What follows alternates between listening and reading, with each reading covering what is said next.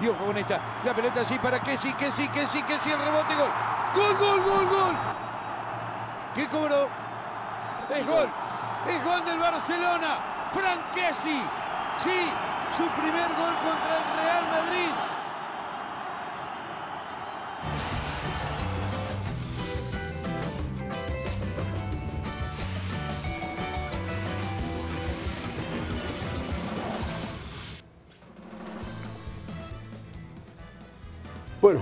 Tal? Le pedía yo a la, a la gente de producción a ver si puedo escuchar mejor, no escucho nada. Pero estamos en cronómetro. Mauricio, ¿cómo estás? ¿Cómo estás, José Ramón? Qué bueno que me diste el cue porque se fue. estamos. Se, Se fue. fue. Se fue, se fue, se fue, se fue. Bueno, el Madrid perdió con el Barcelona en casa 0-1, jugando muy mal el Madrid. Y el Barcelona planteó un partido que tenía que plantear de esa forma por las ausencias y porque estaba de visitante. Partido de ida de Copa. El Madrid, uno de los peores partidos que ha dado en casa. De los peores partidos que ha dado en casa. Sí, ante, ante un planteamiento me parece inteligente por parte de Xavi. No era sencillo el poder penetrar ante dos bloques muy compactos, defendiendo en su primer tercio de cancha el equipo de Barcelona con 10 futbolistas y no lo logró, no lo logró el Real Madrid, no logró disparar No ni siquiera. no logró. Es más, tiró poco a la portería, mandó centros y centros y centros. Benzema no pescó uno, Vinicius lo detuvo Frankie de Jong, lo detuvo Araujo, en fin, desapareció. Fue desapareciendo el Madrid. Carvajal es un desastre, es un desastre. Sí, pues está esa de Carvajal ante el buen trazo largo de Tony Cross y no sabe si controlar o disparar y No sabe, termina, no sabe. termina por mandar eh, eh, muy lejos la, la Y como pelota. tú decías, no ¿no? hay, en las estadísticas no hay un solo disparo del Real Madrid a puerta. Con dirección de arco. ¿Ves estas estadísticas que.? Quizá la de Rodrigo al final. Pero, no, no- no- no- Pasó pegadita al poste. Pero, en la estadística no, se marca como eh, dirección de arco. A mí me parece que el Madrid desperdició el primer tiempo. A los 30 segundos Modric tuvo la oportunidad de gol Sí. y la dejó ir y se fue perdiendo, diluyendo el Madrid. Y el Barcelona fue generando más, generando más. Cae un autogol, mal marcado el equipo del Barcelona en esa llegada. Y bueno, ahí se decide el partido. Sí, sí, sí, en, en- en ese autogol, pero todo nace por, por la pelota que pierde Camavinga. No La puedes perder en esa Camavinga. zona eh, Camavinga la pelota y, y después el que habilita es eh, Rudiger. El, Rudiger, el- el que sí, habilita y el sí, que sí. toca la pelota al final es Militao. Bueno, titulares para el partido del Madrid contra el Barcelona. Aquí van a aparecer en pantalla. Pésimo juego del Madrid, mal resultado del Bernabéu, indudable. Que, lo puede dar, que le puede dar vuelta, todo puede pasar entre el Madrid y el Barcelona, pero tenía que haber ganado en casa. Hoy el Madrid era amplio favorito. Sí, porque además tres ausencias muy sensibles por parte del, del Barcelona. eh, no contaba con Pedri, con Dembélé, eh, Lewandowski, jugó sin un 9 nominal, puso en esa posición a Ferran. Todo parecía en el papel que estaba puesto para que el Real Madrid lo ganara y hasta cómodo. Sí, pero no fue. Lo pudo haber perdido 2-0, José Ramón. Sí, Ansu Fati le quita una increíble a Frank Kessie de gol. de gol. Se cruza Ansu Fati y la desvía. Y el Madrid creó pocas posibilidades de gol, casi ninguna. Realmente eran centros, centros. Ter Stegen estuvo muy atinado, muy exacto. Vinicius muy marcado, Benzema muy marcado. Esta es la de que sí, que desvía Ansu Fati, que iba para adentro. Y bueno, Ancelotti la tiene difícil para el partido de vuelta. ¿Cuándo será? El 5 de abril, las semifinales en la Copa del Rey. Qué partido, ¿eh? Qué partido será ese. La vuelta 5 de abril por ESPN Plus. tendrá que jugársela el Madrid y tendrá que salir. No sé si alcance Pedri para estar listo, pero sí Lewandowski. A ver, muchas cosas van a pasar de aquí al, al 5 de abril. ¿Por qué? Porque Hay antes en un el partido caso, exacto. liga. En, eh, eh, en el caso del Real Madrid está el compromiso a, nivel internacional, la vuelta contra el Liverpool. Está el partido entre da la ellos dos que en la tiene, liga. la tiene definida la vuelta con el Sí, da la impresión. da la impresión, pero al final lo tienes que jugar. Sí, que jugar. Está el partido entre ellos dos de liga y está una fecha FIFA con la cantidad de seleccionados que tiene sobre todo el Real Madrid. Sí. No de España, pero sí de otros equipos. Claro. Selecciones. Sí, sí, sí, que De tendrán que hacer viajes muy largos. Sí. Vinicius tendrá que ir a, a- a- A Brasil, Rodrigo a Brasil. no sé dónde vaya a jugar Brasil, pero seguramente será un viaje largo. Y este, mi, mi titular, las formas no importan. Barcelona venció y venció bien al Real Madrid. Así es, está bien. ¿no? Porque después Perfecto. hablan mucho de que las formas y que el ADN y la filosofía, hoy el Barcelona tenía que ganar. Es parte del Barcelona. la filosofía. Está bien, hoy ganó, punto. ¿Es parte del Barcelona o fue parte del Barcelona? Yo creo que fue parte de aquel Barcelona Correcto, espectacular pero- del tiki-taka. Lo tienes que.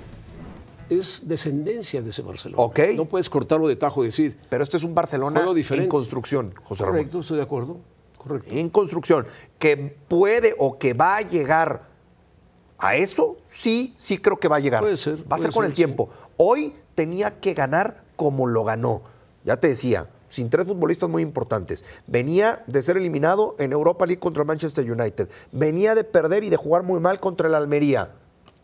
Había que ganar. Había que ganar, sí, había que ganar y más dar un golpe de autoridad en el campo del Bernabéu, una vez más. Sí. Y lo hizo. Y lo hizo, ganó 1-0 y tuvo el 2-0, así de fácil.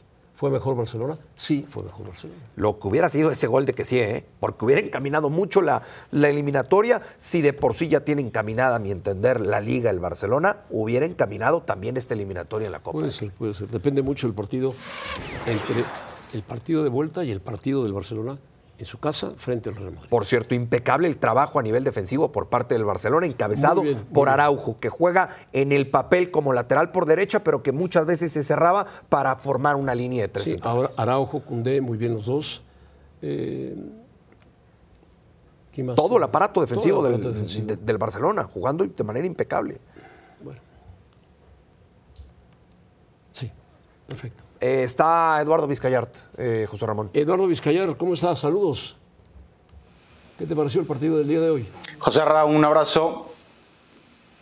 Bueno, creo que eh, el Madrid no supo encontrar las variantes ofensivas, logró sí encerrar al Barça, me parece que el Barça no quería jugar tan atrás, no quería jugar tanto tiempo sin la pelota, pero terminó, acabó siendo un equipo que básicamente agrupó a nueve jugadores en la zona de la mitad de la cancha y, y apeló a, a cerrar a Vinicius, cosa que consiguió, y luego también a encontrarse con un error del Real Madrid eh, que le permite a- eh, llegar al, al partido de la vuelta con una ventaja. Yo creo que es una renta máxima de acuerdo a lo que el Barça tenía en estos momentos.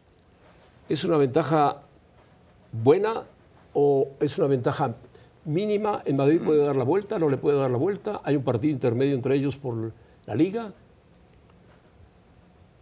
Sí.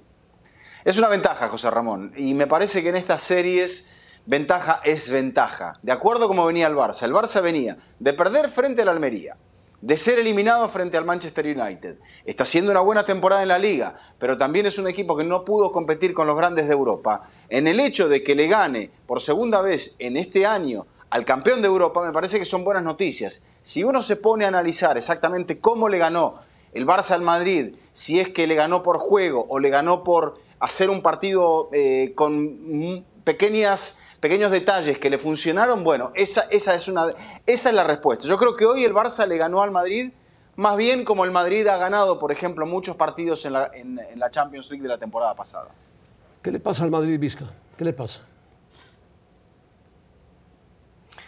Bueno, yo creo que hay, eh, hay una fatiga de parte de los mediocampistas porque es un equipo que eh, no tiene frescura en esa zona media, no es capaz de romper por afuera. Estamos viendo los laterales, hoy el hecho de que no juega Mendy, sino que juega Nacho sobre la izquierda, que Carvajal sí pasa, pero no marca diferencia. Es un equipo que yo creo que hoy por hoy eh, mostró en los, dos, en los dos inicios de tiempo, en el primero y en el segundo, velocidad en el traslado, agresividad, pero siempre se chocó contra una defensa muy organizada. Y eso es que al Barça también le faltaba, o sea, lo tenía Araujo desplazado a la derecha y le faltaba un central de rol y jugaba con Alejandro Valde, que prácticamente es su primera temporada en primera división. Entonces, yo creo que el Madrid no pudo aprovechar eso. Benzema está abajo, Vinicius tuvo un partido donde se le nublaron las ideas y los medios, lo que decíamos, los fiables, Kroos, Modric, no fueron capaces de desequilibrar, aunque sí lograron apretar al Barcelona a su mediocampo contra su defensa. Así es. ¿Qué, esperas para el partido de vuelta? ¿Que sea parecido o que el Madrid se lance con todo o que el Barcelona lo retenga otra vez? Y yo creo que el- el Barça para el partido de la vuelta, sabedor de que esta ventaja no le da garantías, tiene que plantear un partido distinto. Seguramente va a recuperar a algunos o quizá a todos los futbolistas, porque es mucho, José Ramón, es un mes de distancia. Ya probablemente incluso los recupere para el segundo clásico que va a ser antes de la fecha FIFA. Entonces, teniendo en cuenta lo que pueda llegar a ocurrir eh, de aquí al clásico de la liga, vamos a ver eh, cuáles son las sensaciones. Hoy por hoy yo creo que el Barça sabe que, el resultado le favorece no solamente por, lo positivo de ganar en, el Bernabéu, sino también que le favorece por lo poquito que, que, tuvo que hacer para hacer que el Madrid no le metiera un gol. Ni siquiera le metiera un remate entre palos. Así es, ni un remate entre palos. Eh, ¿Tú crees que Ancelotti planteó mal el partido? Hmm. Qué pregunta, José Ramón. Yo creo que Ancelotti no logró visualizar lo que el Barcelona le podía hacer. O sea, sí Ancelotti quería esto, presión alta, que el rival no saliera, que el rival no tuviera el control de la posesión del balón para manejar el ritmo del partido. Porque sabemos que el Barça sí, aún contando solamente con ah, Rafinha en ataque, con Ferran Torres y con Gaby que ocasionalmente se desprendiera, eh, si le dabas el control de la pelota al Barcelona, seguramente el Barcelona te iba a dormir el partido. Y yo no sé quizás si en ese sentido era mejor que el Barça se viniera y que dejara más espacio. Al, ganarle la posesión rápidamente el Madrid y no permitirle tener la pelota, lo que logró es que el Barça se fuese hacia atrás y ante el retroceso de las líneas, eh, el Madrid no pudo nunca encontrar los espacios ni encontrar un futbolista brillante esta noche para poder abrir a esta defensa del Barcelona. Vizca, ¿está eliminado el Madrid de la Copa? No, no, no, eliminado no, José Ramón. Yo creo que no está eliminado para nada. El Madrid ha, podido ganar partidos en el Camp Nou y yo creo que esta es una circunstancia donde lo puede hacer.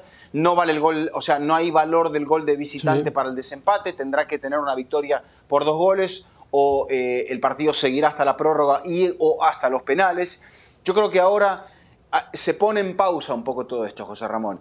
El Madrid intentará cortar la diferencia en la liga, tratará de terminar, muy favorablemente lo tiene, la eliminatoria de la Champions League, pero antes tiene ese clásico donde tiene que pensar antes de pensar en el de abril por la Copa del Rey. Primero tiene que acortar la distancia en la liga, porque ese sí sería un gran golpe, que le ganara al Barcelona en Camp Nou en el clásico que se va a disputar eh, aproximadamente dentro de dos semanas. Así es. Vizca, Mauricio May de este lado, te saludo con mucho gusto, te mando un fuerte abrazo. Preguntarte, ¿te sorprendió el planteamiento de arranque por parte de Xavi Hernández? Un abrazo. No, no, no, la verdad que no me sorprendió porque, a ver, veíamos a este Barcelona. Se le cae encima de todo Christensen. Después, sin Pedri, con Gaby cambiado de posición para tener que darle el recurso de ser un cuarto mediocampista. Eh, con Frank Kessie, que es un jugador no tan dúctil con la pelota, pero que sí se sabe mover, es muy inteligente tácticamente, pero cuando el Madrid iba a presionar, eh, eh Frank Kessie es un jugador que sufre mucho porque necesita siempre opciones de descarga. No es en ese sentido Pedri. Entonces, y sin Dembélé también, con la posibilidad de un revulsivo como Rafinha, si es que Rafinha no jugaba. O sea, eh, eh, el, Barça no tenía mucho más. Y fíjate que hace solamente dos cambios Xavi Hernández. Y los cambios que hace no son exactamente cambios para hacer que el equipo tenga más recursos, sino para hacer que el equipo afronte la última parte del encuentro sin tanto desgaste. Entonces, eh, a mí no me sorprendió que hiciera lo que hizo porque creo que esta era la única forma de sacar un resultado positivo, que termina siendo muy positivo por el hecho de ser victoria y ni siquiera un empate. Un empate ya era muy bueno para el Barça. Bueno, Vizca, buen, buen análisis. Felicidades, gracias, señor Vizcayar. Gracias. Abrazos. Abrazos. Bueno, vamos, vamos a pausa. Vamos, vamos a pausa y regresamos para hablar de la lista de convocados para enfrentar a Jamaica y Surinam. El técnico de la selección nacional dio 34 nombres. Camino al octágono UFC 285 este jueves a las 8 de la noche, tiempo el este, 5 de la tarde, tiempo del Pacífico, por ESPN Deportes. La UFC siempre entregándonos funciones espectaculares.